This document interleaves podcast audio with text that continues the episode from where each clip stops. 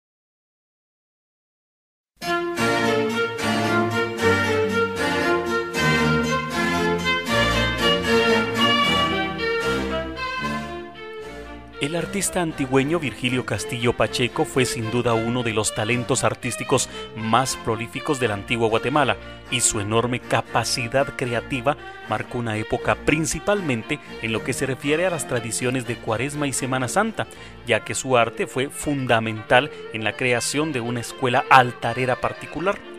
Antigüeño de pura cepa, Nació el 5 de febrero de 1931 y falleció el 16 de diciembre del año 2005. Impuso un estilo y estableció una escuela en la elaboración de alegorías procesionales que hoy en la actualidad aún es reconocida y valorada, pero también era hábil con la madera y transformó grandes piezas en andarías que pasaron a ser símbolos de la época y hoy son patrimonio de diversas hermandades. Contrajo matrimonio con la antigüeña Berta Aragón. Tuvo cuatro hijos. Carlos Rafael, que en paz descanse, Hugo Leonel, Moisés Francisco y Ana Regina. Y cinco nietos, José Carlos, Diego Andrés, Matías, María Regina y Camila. Virgilio Castillo escribió páginas de oro desde los años 50, cuando comenzó a trabajar en las alegorías procesionales del Cristo del Perdón de San José Catedral y con la técnica del papel maché, sorprendió a más de una generación, ya que hizo creaciones y cuadros espectaculares que en su mayoría basados en el Nuevo Testamento, que era una de las bases de la vida del maestro Castillo. Su gran amor era Jesús Nazareno de la Merced, a quien sin duda le hizo sus mejores alegorías. También entregó muchos años de su vida a Jesús sepultado de San Felipe, cuya andaría de 100 brazos que luce cada Viernes Santo en nuestra ciudad colonial fue la última que realizó. Tuvo una época dorada en la Escuela de Cristo, en donde hizo sólidas sus raíces católicas y fue incansable colaborador con muchas hermandades y parroquias de toda Guatemala. Su trabajo trascendió las fronteras y además de la ciudad capital de Guatemala en países como El Salvador, en donde se pueden encontrar andarías hechas en su taller. Haremos otra pausa en este relato y escucharemos de Alberto Velázquez Collado Penitencia.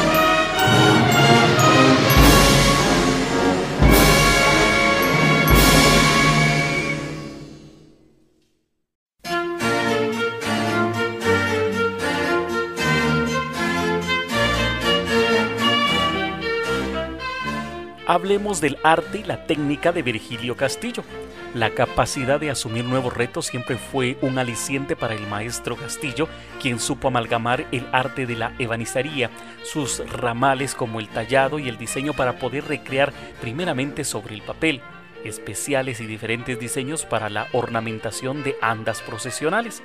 en su amada escuela de Cristo, forjaría una escuela muy distinta que se distinguiría por el hecho de crear obras influenciadas por la arquitectura barroca y contemporánea con elementos o figuras humanas que en conjunto presentarían una didáctica práctica y sencilla de entender. Esa fue la filosofía aplicada a su trabajo, de crear escenas de la pasión de Jesucristo que no fueran complicadas para nadie y en los que la sobriedad prevalecería.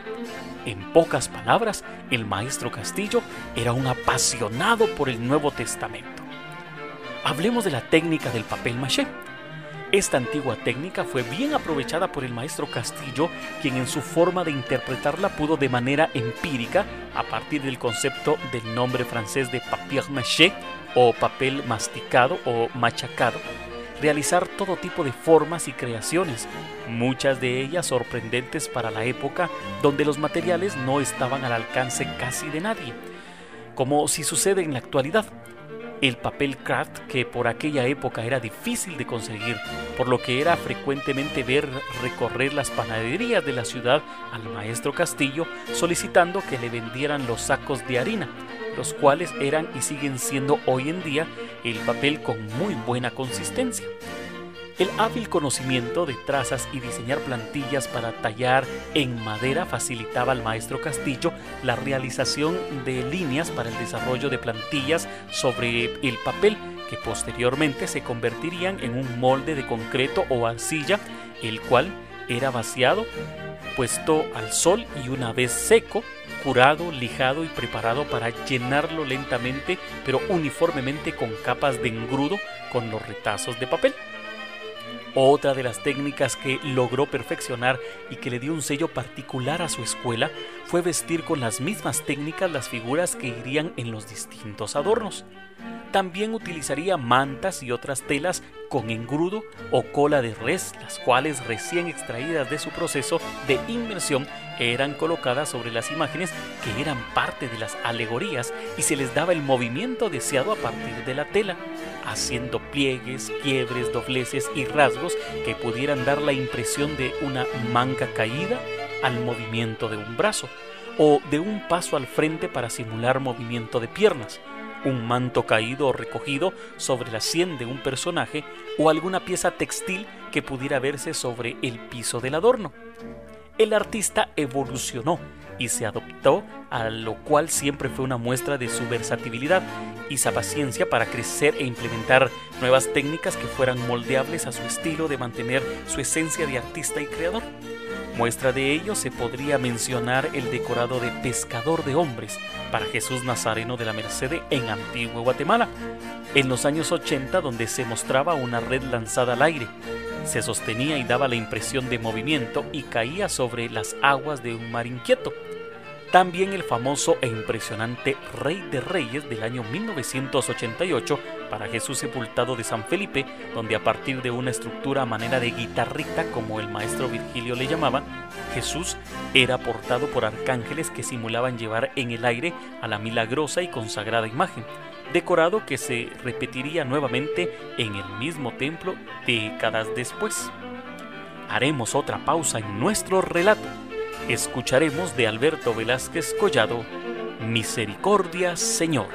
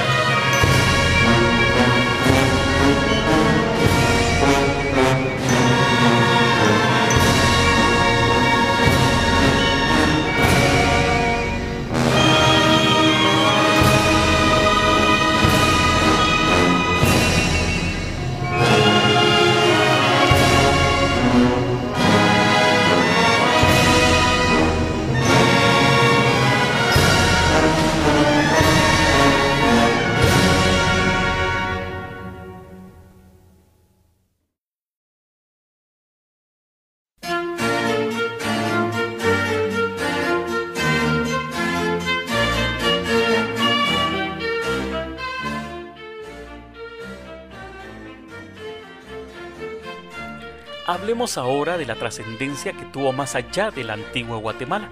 El maestro Virgilio Castillo fue un reconocido ebanista, creador de conceptos y diseños para muebles procesionales. Proyectó y realizó velaciones de telones tipo antigüeño y alegorías procesionales para imágenes de pasión. Todo esto fue un dulce polen para los intereses de muchas hermandades del país, quienes de manera afanosa buscaban constantemente sus consejos, los proyectos, pero sobre todo el trabajo tesonero y artístico para que fuese plasmado en muebles procesionales. En sus creaciones resaltaba de manera preferencial la imagen de Jesús y la Santísima Virgen María, quienes eran y son todo el centro de evangelización de cualquier decorado, sea este puramente ornamental, con mensaje catequético o con simbolismos que inviten siempre a la conversión y comprensión del sumo sacrificio de nuestro Señor para la redención del pecado. Las cualidades artísticas y artesanales del maestro Castillo eran soportadas por la profunda fe que tenía y la devoción a algunas imágenes para las cuales en su momento trabajó y dejó plasmado sobre nobles maderas su trabajo,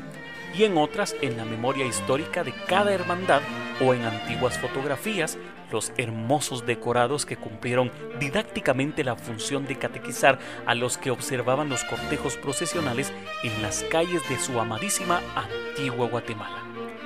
Su interminable capacidad creativa lo hizo elaborar decorados icónicos como es una santa católica y apostólica del año de 1975 en San Felipe de Jesús,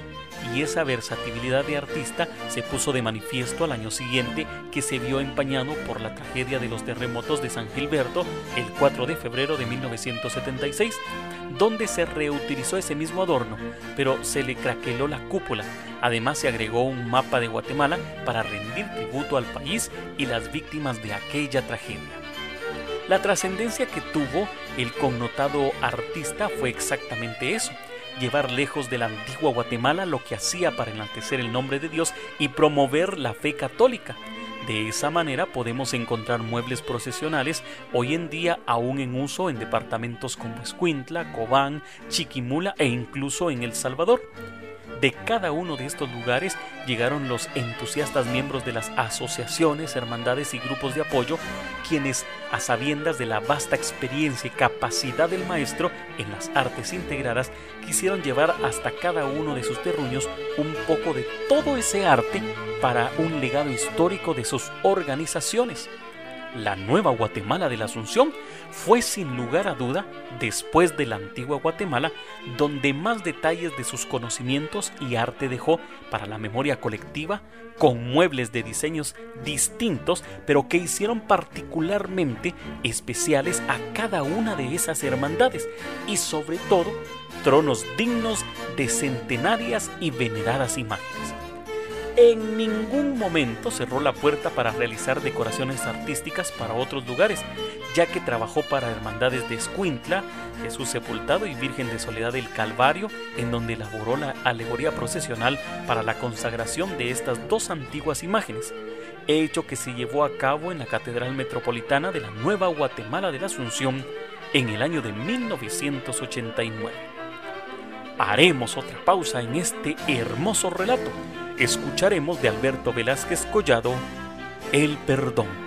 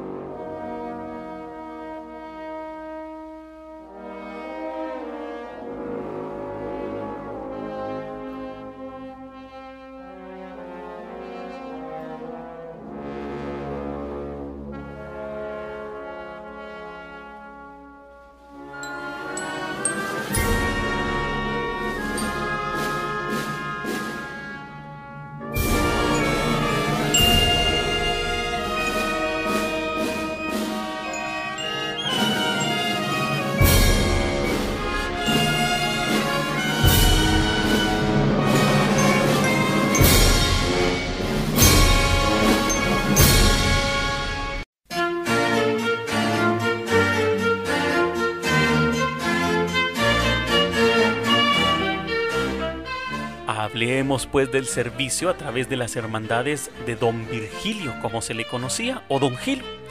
Muy joven, en los años 50, formó parte de la Hermandad del Santo Cristo del Perdón de San José Catedral, que en aquellos años tenía un arraigo importante en la ciudad colonial, a tal grado que el ayuntamiento del antiguo Guatemala declaró como día de feriado en todo el municipio el primer viernes de cuaresma para que se pudiera participar activamente de la procesión del Santo Cristo, donde el maestro Castillo puso su conocimiento para engrandecer esta celebración.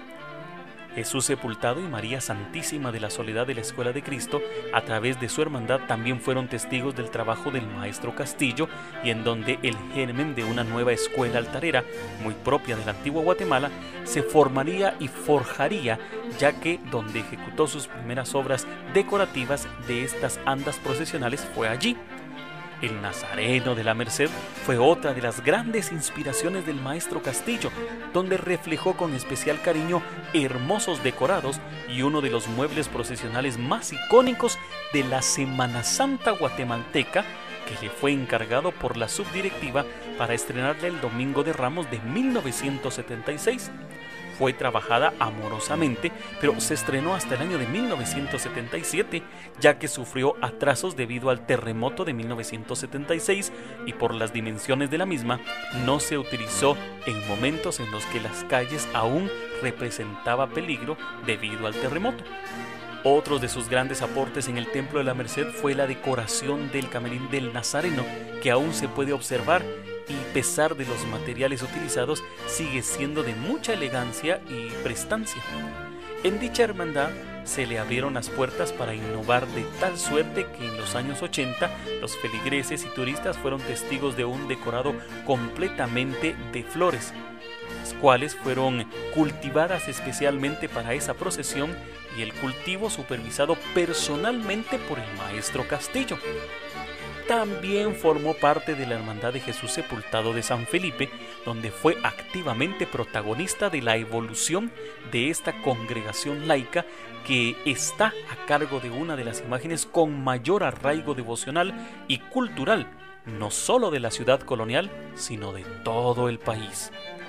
Para esta consagrada imagen también elaboró un sobrio pero elegante mueble procesional con el estilo típico del pecho de paloma que muestra limpieza de talla y molduras corridas, que lo hacen diferente y son inolvidables decorados procesionales como Rey de Reyes, el Sepulcro, el Descendimiento, la Piedad, el Credo y otros tantos que dejaron una huella imborrable.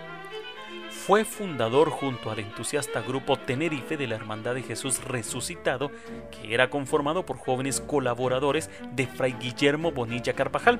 quienes ejercían su labor humanitaria en las obras sociales del hermano Pedro, y esta hermandad se conformaba para poder celebrar de manera vivencial la celebración más importante de la cristiandad, que es la resurrección de Jesús. Escucharemos ahora la marcha fúnebre Pasos de Dolor de Mariano de Jesús Díaz Bueso.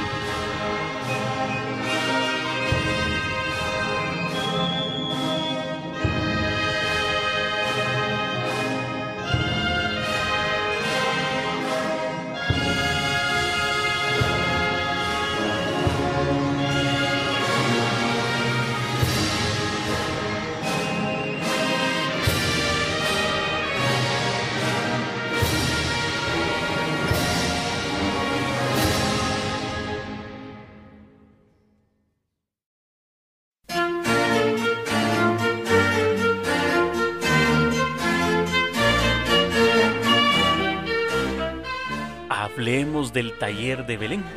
Sí, los grandes artistas siempre se han distinguido por desarrollar un taller propio donde encuentran la inspiración, la tranquilidad y en donde la creatividad fluye para distintos fines. Por eso el taller de Belén de Virgilio Castillo, que se ubicó a lo largo de más de 60 años en distintos puntos de esta ciudad, fue el punto de encuentro de muchas generaciones y de donde salieron obras efímeras que solo se utilizaban un día y otras que aún perduran de los años 50 a los años 60 aproximadamente, el taller Belén se ubicaba en, eh, a un costado de lo que hoy se conoce como Obras Sociales del Santo Hermano Pedro o el Hospitalito.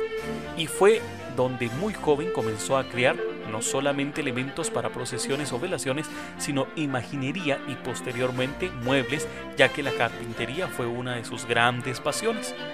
En los años 70 y 80, el taller se ubicó en el barrio de la Concepción, en dos puntos diferentes, en la cuarta calle cerca del puente Matasanos y en el Callejón del Sol, a donde se trasladó cuando el terremoto de 1976 dañó seriamente la casa donde se ubicaba. En los años 90, con motivo de la realización de la andaría de Jesús sepultado del Calvario de la ciudad capital, el taller se trasladó a la cuarta calle y calle del hermano Pedro, en donde estuvo casi 20 años hasta finalizar su época en el barrio de la Escuela de Cristo, donde estuvo hasta el año 2005, año en el que falleció. No se puede cerrar este capítulo sin mencionar hechos puntuales que marcaron el taller Belén en cada una de sus etapas en las que se desarrolló e indudablemente en su primera época se distinguió por la consolidación de las técnicas que posteriormente usó en distintos trabajos. Posteriormente, ya en el barrio de la Concepción, se vivieron los años dorados, porque de allí salieron muchos de los más icónicos adornos para Jesús sepultado de San Felipe, así como del Calvario y Santo Domingo de la ciudad capital. Escuchemos de Alberto Velázquez Collado la sentida marcha Martirio.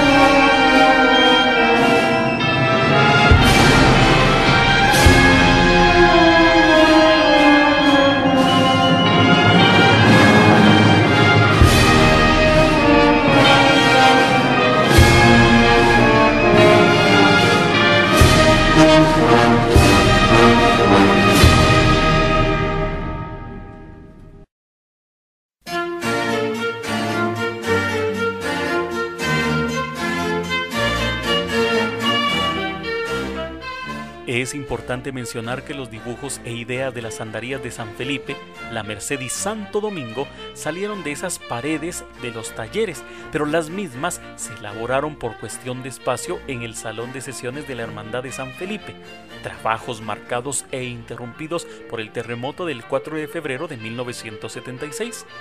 El Andaría del Calvario fue intervenida tres veces en el taller, una cuando le hicieron completamente nueva y las otras dos para ampliar su tamaño en una de las anécdotas que sin duda perduran ya que cada vez que el presidente de ese entonces, Julio Santeliz, aparecía en la puerta del taller le decía, ya no le voy a agrandar el anda, Julito. Otra de las grandes creaciones del taller Belén fue la elaboración de una réplica de la hermosa urna procesional de Jesús sepultado de Santo Domingo que fue hecha a pedido de la hermandad, pero la misma fue copiada con la original presente en el taller que tuvo la dicha de tener esa reliquia tan apreciada de la piedad popular de Guatemala. En la última etapa de la vida de Virgilio Castillo fue muy relevante la restauración y consolidación de la andaría de Jesús Nazareno de Candelaria, la cual estaba en mal estado. En uno de los trabajos más admirables del maestro Castillo, ya que no solamente la restauró, sino hizo una verdadera obra de ingeniería al quitarle un 50% del peso original, que era uno de los principales problemas de ese cortejo procesional. En ese taller Allí nació la celebración del 7 y 8 de diciembre en el barrio de la Concepción, que se convirtió en uno de los atractivos turísticos más importantes de Antigua Guatemala, así como la celebración del Domingo de Resurrección en las obras sociales del Santo Hermano Pedro. Haremos otra pausa para escuchar la sentida marcha Penitencia de Alberto Velázquez Collado.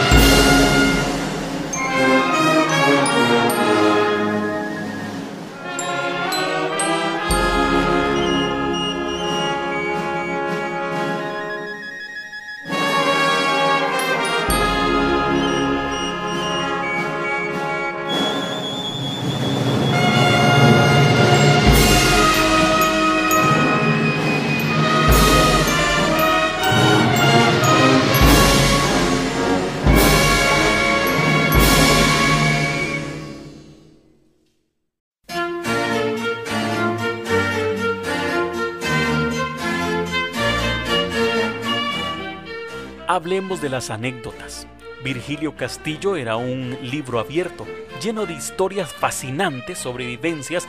no solo relacionadas con la Cuaresma y Semana Santa, sino personales, desde su frustrada carrera en el fútbol, ya que decía que en sus amenos relatos que de no ser por una lesión en la rodilla hubiera sido fichado por los rojos del municipal, hasta su faceta de dirigente, ya que durante varios años fue directivo de su querido Antigua GFC. Pero ya antes, en su juventud, había conformado en el barrio de la Escuela de Cristo el equipo Juventud Católica, integrado por jóvenes del barrio. Con un sentido común extraordinario, la enorme capacidad de entretener y su mordaz sentido del humor, el maestro Castillo contaba muchas historias que lo marcaron, como los días turbulentos de la Hermandad de la Escuela de Cristo en los años 50 y parte de los 60 cuando pasaron varios presidentes en muy poco tiempo en medio de intrigas dignas de novelas. Esos años eran remarcados en su historia ya que no solamente integraba la hermandad, sino participaba activamente en la elaboración de los adornos y muchos de ellos se llegaron a convertir en icónicos para la posteridad, ya que comenzaba a mostrar el uso de la técnica del papel maché, que permitió transformar el material en formas que eran impensables para otros artistas. Pero uno de sus relatos más conmovedores tiene lugar en el marco de la elaboración de una velación en la Escuela de Cristo para el majestuoso e histórico Miércoles Santo, cuya idea inició durante el concierto de un trío de guitarristas en el ya desaparecido Cine Imperial que presentaba en esos años pues no solamente películas, sino otras atracciones artísticas. Al salir al escenario el grupo comenzó a desarrollar su repertorio musical y en una de las interpretaciones la luz de la gran sala se apagó y solo se veían las siluetas de los guitarristas que daban un efecto único para la época en la que la tecnología no estaba al alcance de muchos. Vamos a hacer una pausa. Escucharemos la sentida marcha Cruz Pesada de Alberto Velázquez Collado. Ya volvemos.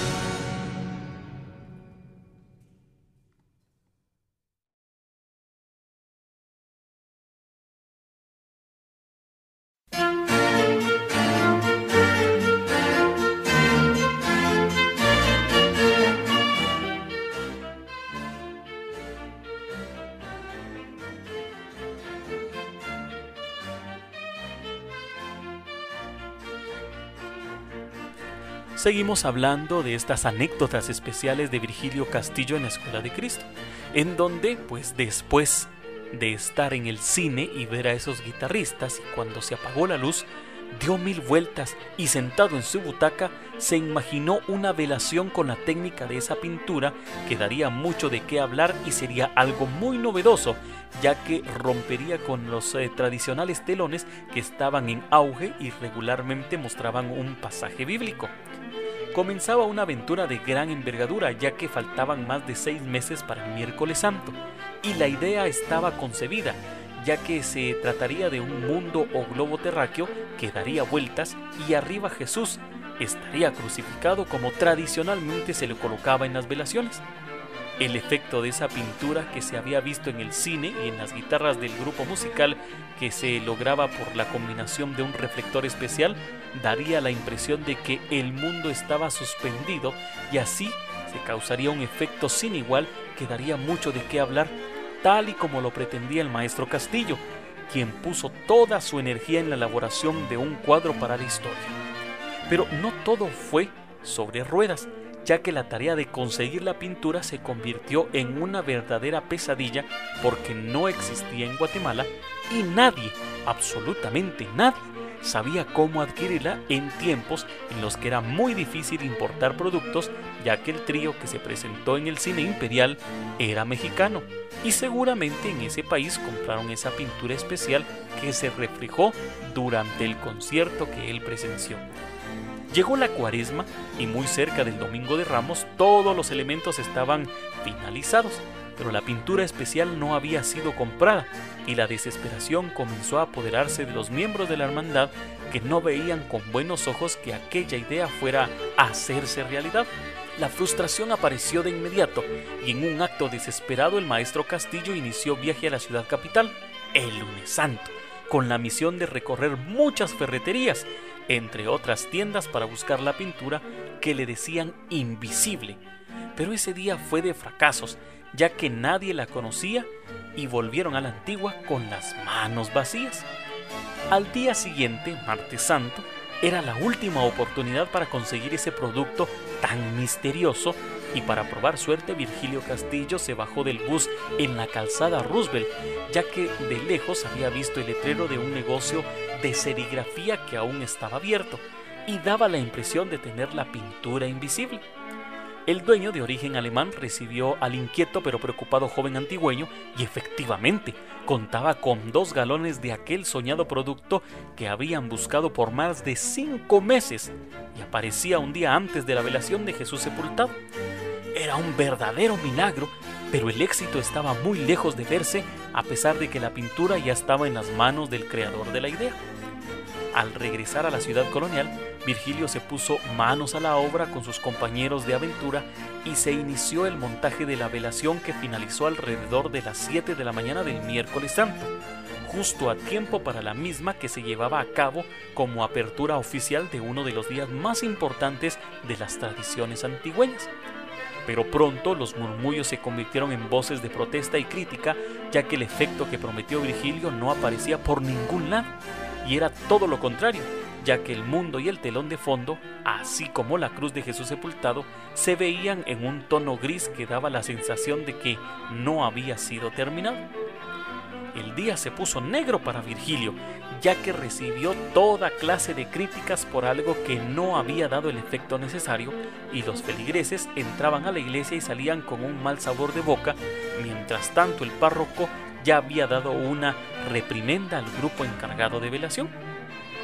Virgilio se fue a su casa, a pocos pasos de la iglesia, y decidió no salir más debido a lo que era un rotundo fracaso de una idea que en teoría había nacido muerta. Pero como él mismo lo relataba, Jesús sepultado le tenía reservado un destino diferente, ya que a eso de las 7 de la noche tocaron su puerta y el grupo llegó a abrazarlo y a felicitarlo. No entendía por qué, y caminó hacia la iglesia que ya estaba repleta de devotos, y al ver el fondo del altar mayor, vio el mundo girar como suspendido en el aire en un efecto nunca antes visto. La entrada de la noche hizo que la oscuridad se apoderara del ambiente y con el reflector especial en su máxima potencia, el efecto que había visto en el cine seis meses atrás era una realidad para una de las velaciones más recordadas y la que le valieron algunos sinsabores al maestro Castillo, que nunca perdió la fe. Esa fe precisamente lo hizo hacer verdaderas hazañas y a trabajar contra el tiempo en ocasiones en las que el trabajo se acumulaba y era necesario sacar fuerzas, pero también era un buen consejero y hábil para resolver conflictos como la ocasión en la que estuvo en medio de una guerra sin cuartel en la madrugada del Viernes Santo en el Templo del Calvario, cuando las hermandades de varones y damas tenían un conflicto sin igual a pocas horas de ese cortejo procesional. Dejó su trabajo cuando a esas horas elaboraba la alegoría para Jesús sepultado de San Felipe, y sin duda fue fundamental para mediar en un conflicto sin sentido, según sus palabras. Y uno de sus principales argumentos ante los contendientes fue de hacerles recordar esa madrugada cuando el rey de reyes era condenado a muerte y sufría toda clase de humillaciones. Vamos a hacer una pausa musical de Alberto Velázquez Collado escucharemos En tus manos encomiendo mi espíritu.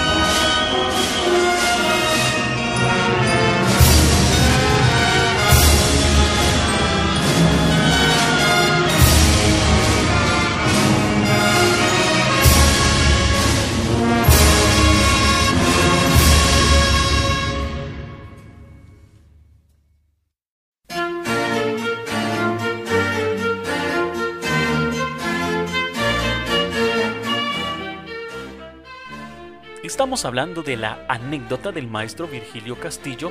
después de una riña entre miembros de la Hermandad del Calvario entre damas y caballeros. Precisamente los conflictos en hermandades, que vio muchísimos y resolvió la mayoría por su enorme capacidad conciliatoria, era un pasaje negro que no puede dejarse en el tintero, y es el momento cuando algunos miembros de la Hermandad de Jesús Nazareno de la Merced pretendían dañar la nueva antería de 80 brazos que se estrenaría en 1977 por el simple hecho que había sido pagada con el esfuerzo de la subdirectiva sección capital la irracionalidad de algunos pesaba más en ese momento en el que se iba a producir un hecho relevante como era en estreno de un mueble icónico y que con el tiempo se convirtió en un patrimonio de todos los cucuruchos antigüeños y que en el pasado año 2022 sería retocada o más bien ampliada en lo que para muchos es un pecado, ya que borrarían la original belleza de la andaría más reproducida y copiada de todos los tiempos. En la mente, en las palabras y en el taller de Virgilio Castillo, la frase no se puede era inexistente, porque era un mago para resolver problemas, no solo propios, sino para los cientos de personas que tocaban su taller constantemente, que llegaban con inquietudes, ideas y hasta soluciones que muchas veces eran recibidas con entusiasmo o simplemente con un vos trae dinero, que el de las ideas soy yo. En algunas ocasiones, al ver una buena cantidad de personas en su taller y al no poder tener concentración para continuar con su trabajo, lanzó una frase que se convirtió en referencia. Mucha, ¿me quieren ayudar? Váyanse a la M. A lo que seguían sonoras carcajadas. Nadie puede decir que Virgilio Castillo no le gustaba su trabajo, porque era un apasionado de lo que hacía y en su cabeza las ideas resaltaban, aunque muchas veces no encontraron el eco o los recursos económicos para llevarlos a cabo. Muchos proyectos se quedaron pintados en papel, otros en maquetas, pero los que logró realizar tuvieron especial impacto en la sociedad de distintas épocas, ya que eran verdaderamente cátedras, principalmente con pasajes del Nuevo Testamento, como aquel adorno que realizó para Jesús Nazareno de San Francisco en los años 80, llamado la Sagrada Familia. Fue un jueves santo sobresaliente, pero esa idea o ese proyecto había pasado por algunas hermandades y nadie lo había visto con buenos ojos por múltiples razones pero en San Francisco el Grande en Antigua Guatemala y su joven directiva eran más abiertos y apoyaron ese emprendimiento que causó revuelo y sobre todo evangelizó a miles de personas que lo vieron en el trayecto procesional. Escucharemos de Jorge Alberto Álvarez Paredes, Jesús de la Merced.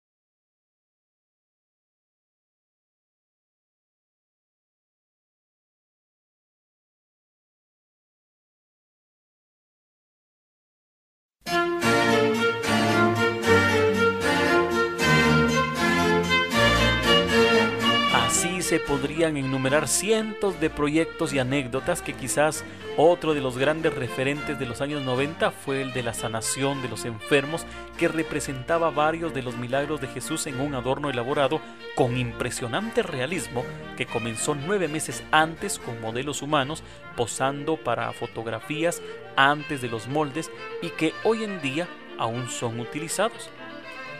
El maestro Castillo trascendió muchas generaciones y sus anécdotas llenarían muchos libros, pero quizás las contadas anteriormente revelan esa personalidad especial de un artista que anteponía la catequesis y era un devoto acérrimo de lo que representaba Jesús de Nazaret, desde su nacimiento hasta su gloriosa resurrección. Virgilio Castillo Pacheco trasciende en el tiempo y es recordado por esa capacidad para sorprender y poner siempre en primer plano a Jesús, que según sus palabras es el centro de todas las celebraciones. Es así como llegamos a esta parte final. Agradecemos su sintonía y le invitamos a estar pendientes de estos programas que transmite la hermandad de las consagradas imágenes del Señor sepultado y María Santísima de la Soledad del Templo de la Escuela de Cristo. Será hasta una próxima ocasión.